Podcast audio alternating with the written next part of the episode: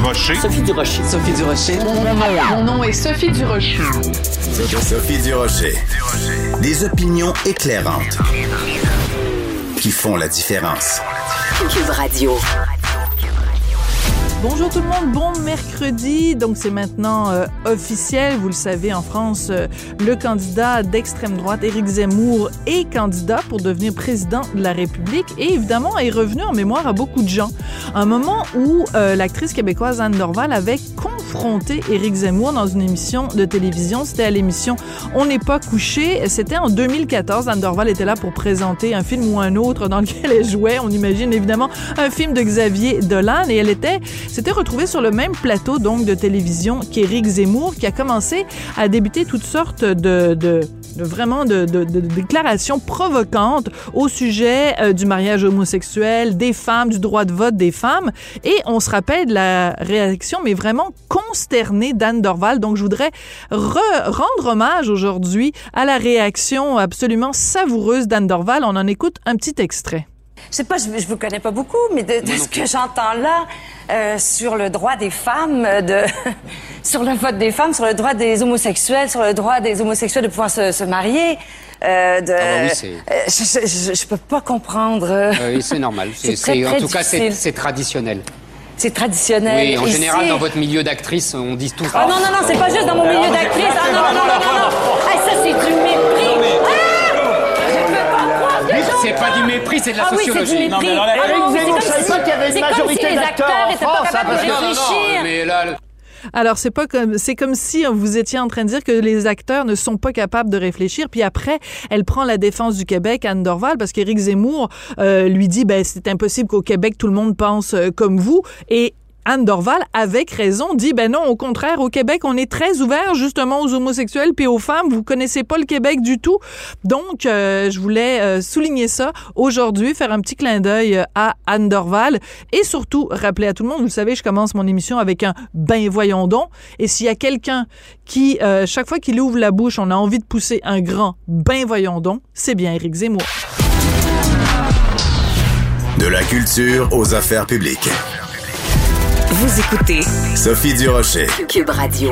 Le mouvement Québec français fait vraiment un cheval de bataille, son cheval de bataille de l'anglicisation euh, rapide de Montréal et en particulier euh, ce projet donc de céder l'ancien hôpital Royal Victoria à l'université McGill. Il tire la sonnette d'alarme en disant écoutez, on va vraiment créer une sorte de cité-État anglaise, euh, anglophone, en plein cœur de, de Montréal. On va parler de tout ça avec Maxime Laporte, qui lui est président du mouvement Québec français. Monsieur Laporte, bonjour.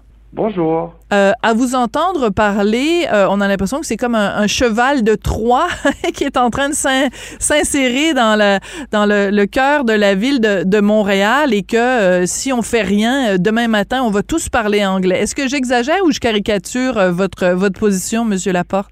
Vous caricaturez peut-être un peu, c'est vrai, mais en même temps, écoutez, sur le temps long, ce que vous dites est tout à fait juste et exact. C'est-à-dire que, vous savez, ça donne quoi de renforcer notre politique linguistique, de faire une réforme de la loi 101 si on n'a pas une vision cohérente et structurante de l'avenir du français, si on échoue à faire au fond, à établir un environnement linguistique et institutionnel qui soit normal. Parce que vous savez, il suffit pas de parler, d'apprendre une langue pour qu'elle vive. Pour qu'une langue vive, il faut qu'elle soit vécue, il faut qu'elle soit la langue commune du milieu où on évolue. Et dans quel milieu on évolue? On, évu- on évolue évidemment dans une réalité institutionnelle, une réalité publique. Or, cette réalité institutionnelle au Québec, elle est largement anglo-bilingue et cette réalité-là est financée, Oui. oui, fi- financée et surfinancée par nos propres autorités publiques. Je dis anglo-bilingue parce que vous savez, en principe, le bilinguisme, c'est pas obligatoirement, euh, implique pas obligatoirement l'anglais euh, dans la vie, euh, dans le monde. On peut, être bilingue, espagnol, français, je sais pas, allemand, chinois. Ou, Alors, ou Inuktitut. Oui, oui, ou Inuktitut anglais, comme notre, notre nouvelle gouverneur général. Donc, c'est c'est ça la nouvelle définition du bilinguisme au Canada. Ben voilà. Je veux revenir à ce, ce projet-là parce que je veux vraiment que nos auditeurs, nos auditrices comprennent qu'est-ce qui est en jeu ici. Euh, pourquoi, pour vous, euh, au mouvement Québec français, puis je sais qu'évidemment au PQ, euh, c'est aussi un cheval de bataille, pourquoi ce serait si grave si, en effet, on va de l'avant et qu'on cède l'ancien Royal Vic à l'Université McGill? Qu'est-ce qui est en jeu ici, Monsieur Laporte?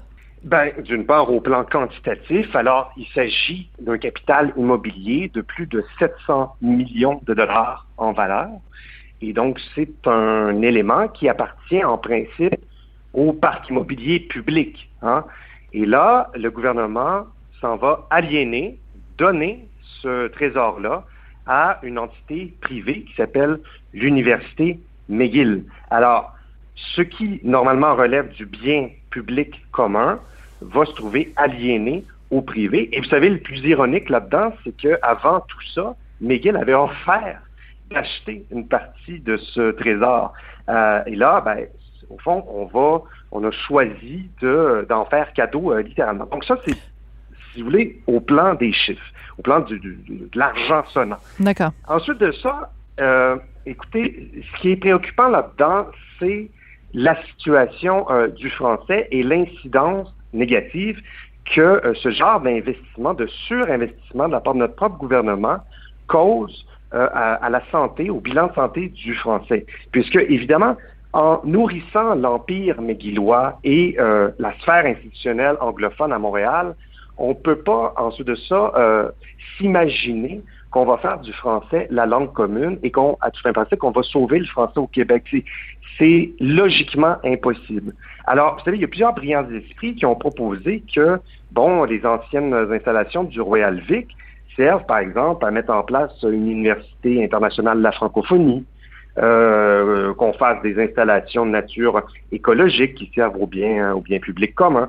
Ben, tout ça, en fait, n'a pas trop été discuté. C'est un peu comme si, sans débat, euh, on allait euh, automatiquement remettre le tout à McGill, en vertu de quoi, c'est difficile à expliquer, un privilège colonial peut-être. Hmm. Je vais vous poser une question très claire, Monsieur Laporte. Est-ce que vous croyez que la CAQ a vraiment le français à cœur et qui sont vraiment euh, inquiets de l'anglicisation du Québec et de Montréal en particulier? Je pense qu'ils ont, ils éprouvent un sentiment d'inquiétude qui est sans doute euh, tout à fait euh, vrai et je pense qu'ils sont honnêtes dans leurs intentions. Cela dit, le problème se situe sur le plan de la vision et de la compréhension de la dynamique linguistique. Encore une fois, euh, si notre environnement linguistique est anglicisant, il est évident que le français ne peut pas s'imposer comme langue commune. Et dans ce, vaste problème, vous savez, le réseau de nos établissements d'enseignement post-supérieur, les cégeps universités, c'est extrêmement structurant pour ce qui est du statut de la langue, pour ce qui est de faire du français la langue commune. C'est la porte d'entrée, évidemment, vers le marché du travail. Et euh, vous savez, Frédéric Lacroix, récemment dans le journal, euh, démontrait euh, une fois de plus que, eh bien, ce, le milieu des universités et des, de l'éducation supérieure devient une véritable business, puisqu'à toute fin pratique, là, c'est rendu que eh bien, l'accueil d'étudiants étrangers devient une véritable manne. En fait, ça constitue même une des principales sources de revenus des universités. Et vous l'aurez compris, avec la complicité même d'Ottawa, eh bien, euh, une masse critique de, cette clientèle d'étudiants étrangers euh, ne parle pas français et, en l'occurrence, se trouve à aller fréquenter des institutions de langue anglaise euh, et pour ensuite de ça espérer obtenir un statut d'immigrant permanent. C'est assez décourageant et euh, dans votre communiqué, vous vous rappelez des chiffres qui sont quand même importants. Vous dites les universités anglaises au Québec, McGill évidemment et euh, les autres Concordia, mais vous dites McGill reçoivent déjà un financement public qui correspond au triple du poids démographique de la communauté québécoise de langue anglaise. Autrement dit, le gouvernement est déjà en train de surfinancer les institutions de langue anglaise. Bon, évidemment, pendant ce temps-là, euh, les francophones hors Québec euh, crient famine. Ça, personne, euh, personne en parle. Mais juste, juste de se concentrer là-dessus, sur le fait que au Québec, je veux dire, les, les t'es un anglophone au Québec, là, t'es, es, une université, tu veux faire des études postsecondaires, t'es, t'es, you're laughing all the way to the bank. Eh bien oui, tout à fait. Et puis souvent, quand on pense en fait à que les experts appellent la sous-complétude institutionnelle, le sous-financement des institutions de langue française. On- vous savez, on pense souvent à la situation des francophones au Canada anglais, hors Québec. Mais en fait, c'est une réalité canadienne d'un océan à l'autre, puisque même au Québec, eh bien, euh, si vous voulez, la population de langue française, la majorité québécoise de langue française, en fait, ces institutions sont publiques, sont sous-financées. Euh, vous savez, les universités anglaises bénéficient d'un avantage qui est à peu près d'un facteur 4 en proportion du poids démographique de la communauté euh, anglaise euh, au Québec. Et donc, juste pour le dire très concrètement, Oui. euh, pour ramener ça à un individu. Donc, dans l'île de Montréal, un étudiant qui étudie en anglais va bénéficier de 56% de plus de fonds d'immobilisation qu'un étudiant qui étudie en français selon Frédéric Lacroix. Alors, c'est une ségrégation, en fait, une Mais espèce oui. de ségrégation, je peux pas dire des trop gros mots, mais quand même, c'est une espèce de ségrégation linguistique institutionnelle qui ne dit pas son nom. Oui. Euh, Il y a un autre point qui est important qui a été soulevé par euh, un monsieur Rousseau, puis vous me pardonnerez parce que j'oublie euh, momentanément son prénom, qui est professeur à l'Université McGill et qui, dans les pages du Journal de Montréal, Journal de Québec, oui, il a, euh, il a écrit euh, un texte en disant, ben écoutez, moi, euh, je suis prof à McGill et je suis en- entouré de collègues, même des doyens de différentes facultés qui ne parlent pas un mot de français. Donc, des Michael Rousseau à l'Université McGill, il y en a plein. Donc, on a la difficulté à comprendre, Monsieur Laporte, comment se fait-il que le gouvernement re- redonne à McGill alors que McGill ne fait pas même le minimum vital pour le français. Il me semble qu'au moins le gouvernement de M. Legault devrait dire, OK, on va peut-être vous donner Royal Vic, on va peut-être vous donner euh, tout plein de financements, mais d'abord, pouvez-vous vous assurer au moins que votre personnel parle français? Oui. Euh, en passant, c'est sans doute pas Guillaume alors si on parle de, de l'université. Mais je pense que vous parlez du professeur de, en psychologie. Oui, c'est ça. Qui avait très courageusement publié cette, cette fameuse lettre ouverte. Il parlait de la Montréal. madame, de la madame anglaise chez Eton, là. En tout Oui, cas, je vais ah, retrouver son nom. temps- Oui. Oui, tout à fait. En même temps, euh, euh, écoutez, euh, il s'agit pas, il suffit pas de se faire servir en français hein, dans notre pays. Ça, c'est une mentalité, si vous voulez, minoritaire, voire de, je dirais même de coloniser. Le but de la loi 101, puis notre, notre grande aventure collective, c'est d'établir, vous savez, un pouvoir français en Amérique du Nord. Ça, ça veut dire que notre environnement institutionnel soit eh bien, largement de langue française, si bien que la langue française soit, comme le disait Camille Lorrain et la loi 101 elle-même, la langue normale et habituelle de la vie en collectivité, la langue commune. Là, au fond, nos propres autorités publiques, avec nos propres impôts, investissent dans notre anglicisation institutionnelle, OK? Et là, après ça, on prend des airs surpris lorsque des Michael Rousseau de ce monde affirment qu'ils peuvent vivre des décennies à Montréal sans parler un traître mot de français, hein?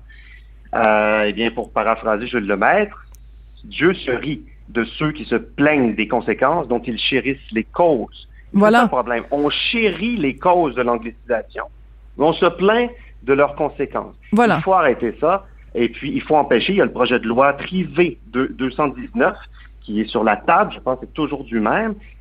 J'invite les députés de l'Assemblée nationale à voter en, en, leur âme et conscience, à s'opposer à ce projet pour, en tout cas, peut-être tenir une discussion sérieuse, une commission sur l'enjeu dont on parle aujourd'hui. Il y a, euh, donc, je vais, j'ai retrouvé, donc, il s'appelle Martin Drapeau. Il est psychologue clinicien et chercheur. Voilà. Donc, tout le monde peut retourner voir euh, cette lettre-là, vraiment absolument euh, terrifiante, en fait, hein, où il raconte même que à un moment donné, il avait, il devait euh, porter, interagir avec les gens des ressources humaines à, à l'université McGill et qui arrivait même pas à avoir des services en français. On est à Montréal bout de vierge. Je veux dire, je m'excuse de, de, de sacrer, mais je veux dire, c'est absolument Ah, hallucinant. Il y a de quoi sacré. Il y a, de quoi sacré. Puis, euh, je, je dois dire, je, je le félicite, ce professeur. Oui, courageux, courageux cet sacré homme. courage pour, pour publier Oui. une telle lettre. Puis, parce que vous savez, il y a un gros tabou, évidemment, sur ces questions-là, y compris dans les cercles des élites euh, francophones. là. Vous savez, c'est absolument hallu- hallucinant, par exemple, que les recteurs d'universités françaises au Québec ne euh, sonnent pas l'alarme là-dessus devant Mais cette oui. injustice qui est celle du sous-financement de leurs propres institutions de langue française par rapport au surfinancement éhonté par nos propres gouvernements et euh, aussi par Ottawa qui joue un rôle euh, majeur là-dedans, vous savez. Donc, le surfinancement des institutions de langue anglaise. Vous savez, puis, puis tout le monde est comme gêné, tout le monde. Écoutez, c'est c'est pas. Moi, je trouve ça irresponsable. C'est irresponsable parce que la résultante de tout ça, c'est quoi? C'est que Montréal s'angli- s'anglicise. Vous savez, le, le français, le statut et la vitalité du français en souffrent euh, gravement. Euh, on est sur le point, pour ce qui est des francophones, même de langue d'usage, on est sur le point de tomber sous la barre des, des, euh, des, des symboliques des 50 Mhm. Et puis, le milieu du travail s'anglicise. Et puis, vous savez, tout est dans tout, comme disait Raoul Duguay. Oui. Et euh, ben en tout cas, moi j'ai vécu pendant euh, un an au coin de euh, la rue Peel et de la rue Sherbrooke à Montréal. Et euh, ben écoute, tous les commerces là. Les, les petits cafés, tous ces trucs-là, là, tous les commerces qu'il y a autour, c'est rempli de commerces où on s'adresse à nous uniquement en anglais. Et quand on se plaint, on se fait dire, well, you know, it's uh, McGill, uh, the students, uh, they only speak English, ou alors, euh, tu sais, des gens qui viennent de, de, de partout à travers le monde et que la seule langue euh, qui- qui- qu'ils peuvent utiliser à Montréal, c'est l'anglais. Donc, si on continue à faire, à laisser grossir McGill, on va laisser grossir aussi tout l'environnement autour de McGill qui va encore plus s'angliciser. Il y a un café où j'allais, je sais que ça a l'air anecdotique, là, mais je veux dire, leurs employés ne parlaient même pas français. Ils s'en foutaient parce que leur, leur, euh, leur euh, clientèle, c'était à 99 des étudiants de McGill. Fait que Duduche, là, qui arrivait, qui voulait se servir en français, ça leur passait huit pieds par-dessus la tête. Ah, ben, vous ne sauriez me dire. Puis, écoutez, ce genre d'anecdotes-là, en fait, euh, bon, je pense qu'elles sont valides au plan rhétorique, même parce qu'elles sont corrélées euh, euh, avec la réalité des faits telle qu'elle est observée d'étude en étude, vous savez. Donc, euh, c'est pas ce, dont témoigne, ce que témoigne euh, le professeur de, McGill, ben, c'est simplement, euh, euh, ce sont des euh, des réalités qui sont observées depuis longtemps euh, par nos, nos experts, chercheurs, etc. Il n'y a rien de nouveau sous le soleil. Le- Le problème, c'est le manque de, de volonté, puis je, je dirais même de responsabilité politique par rapport à cette question, qui est une question pourtant existentielle. Vous savez, il n'y a aucun peuple, aucune, aucune société normalement constituée dans le monde qui accepterait de voir le statut, la vitalité de sa langue nationale décroître à vue d'œil d'année en année. Euh, Oui, mais Euh, je vais vous poser une question, Monsieur Laporte, parce que vous dites que c'est une question de responsabilité politique, mais est-ce que ce n'est pas avant toute chose une question de responsabilité individuelle? Comment se fait-il qu'au Québec, on voit tout ça aller et qu'il n'y ait pas plus d'artistes qui aillent sur la place publique pour hurler quand il y a un Michael Rousseau qui dit moi j'ai pas de problème euh, à parler euh, juste anglais à Montréal. Comment ça se fait qu'il y en a pas un qui s'est levé au gala de la disque pour dire on était cœuré de se faire cracher au visage par des anglophones qui se foutent du français? Comment ça se fait que les jeunes québécois à qui je parle, des gens dans la vingtaine disent un mot en français, un mot en anglais et que quand vous leur parlez monsieur Laporte de l'avenir du français au Québec, ils s'en foutent? Ça vous choque pas ça monsieur Laporte? Ben, écoutez, vous savez, je partageais ce pessimisme il y a quelques années, mais je ne le partage plus. Par exemple, chez les jeunes, les jeunes, je pense, de 18 à 25 ans, eh bien, ils sont désormais majoritaires à appuyer l'idée d'appliquer la loi 101 au cégep. C'est sûr qu'on vit dans une réalité qui est notre réalité contemporaine, où on vit dans un monde interconnecté. Évidemment, la culture anglo-américaine est dominante, hégémonique. Bon, euh, c'est vrai. Mais pour autant, tout- je pense que tout le monde a bien compris que c'est pas une raison de s'angliciser collectivement au Québec. Parce qu'après tout, cette réalité euh, de, de l'hégémonie de la culture an- anglophone, euh, ben, c'est une constante partout dans le monde. hein. Et toutes les sociétés euh, subissent cette réalité, si vous voulez. Et pourtant, toutes les sociétés ne s'anglicisent pas structurellement. Ouais. Il n'y a qu'au Québec que c'est le cas. Et donc, je pense qu'il y a eu une prise de conscience ces derniers temps qui nous mène, bon, à, à cette réforme de la loi 101, le projet de loi 96, qui est nettement insuffisant, mais au moins, il y a eu une espèce de prise de conscience et il va falloir aller plus loin. Tout le monde est responsable de l'avenir du français, ça, il n'y a pas de doute. Mais dans cette société, on a des gens, euh, des élites notamment, qui ont une responsabilité accrue parce qu'ils ont un pouvoir accru d'agir. Mais ils le, ils le prennent pas. Il faut leur pouvoir, rappeler. Il faut pas- leur rappeler. Il faut leur taper. Il faut. les forcer Oui. à agir. Absolument. Maxime Laporte du Mouvement Québec français, merci beaucoup d'être venu euh, nous parler aujourd'hui, puis continuer à brasser la cage. euh, ça nous en prend des gens comme vous. Merci beaucoup. Promis, puis moi j'ai 34 ans et ça fait depuis 15 ans que je fais ça. Donc, ben, vous avez commencé jeune, à 19 ans. Pourquoi vous n'avez pas commencé à 14 ans? Non, non, je vous taquine. Merci Ça va être beaucoup. comme quoi les jeunes sont impliqués. Oui, c'est ça. Il y en a, il y en a qui sont impliqués. C'est sûr, il faut pas tous les mettre dans le même, le bateau. Vous avez tout à fait raison de le souligner. Quand il y en a qui s'engagent, euh, il faut le souligner et puis il faut les, les féliciter. Vous avez tout à fait raison. Merci, Monsieur Laporte. Au plaisir. Au. Merci. Au revoir.